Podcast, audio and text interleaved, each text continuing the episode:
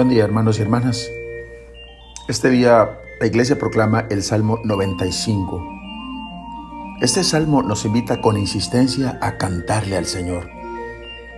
Desde el inicio, por tres veces se repite esta invitación en la primera línea.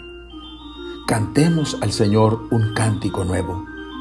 Que le cante al Señor toda la tierra. Cantemos al Señor y bendigámoslo. Y más adelante, en el versículo 7 y 8, vuelve la insistencia. Ríndanle gloria al Señor. Ríndanle gloria y poder. Ríndanle al Señor la gloria de su nombre. Los creyentes no tienen derecho a guardar para ellos solos la buena nueva de la salvación. Reina el Señor, digamos a los pueblos. Nuestra fe, hermanos, hay que celebrarla con todo el mundo. La iglesia, que es pueblo de alabanza a Dios, debe ser misionera, encargada de convocar a todos, a todos los hombres, a la fiesta de Dios. San Juan Pablo II, eh, al comentar este salmo, dice, el gesto fundamental ante el Señor Rey es el canto de adoración, alabanza, y bendición. Estas actitudes deberían estar presentes también en nuestra liturgia diaria y en nuestra oración personal. A través de la liturgia y la oración, la fe se purifica de toda degeneración. Se, abandonan los ídolos a los que fácilmente se sacrifica, se sacrifica algo de nosotros durante la vida diaria.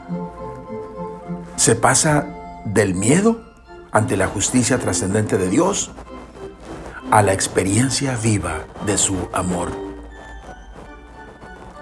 ¿Y el tema del cántico nuevo que sugiere el Salmo?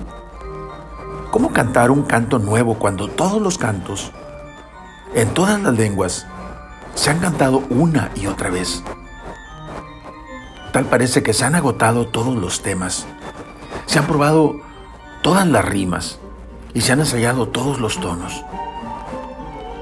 La verdad es que el canto puede ser el mismo, pero será nuevo si el espíritu con el que lo canto es nuevo cada día.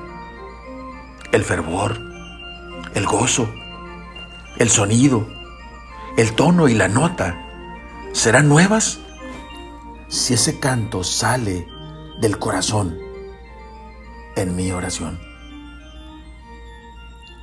Oremos.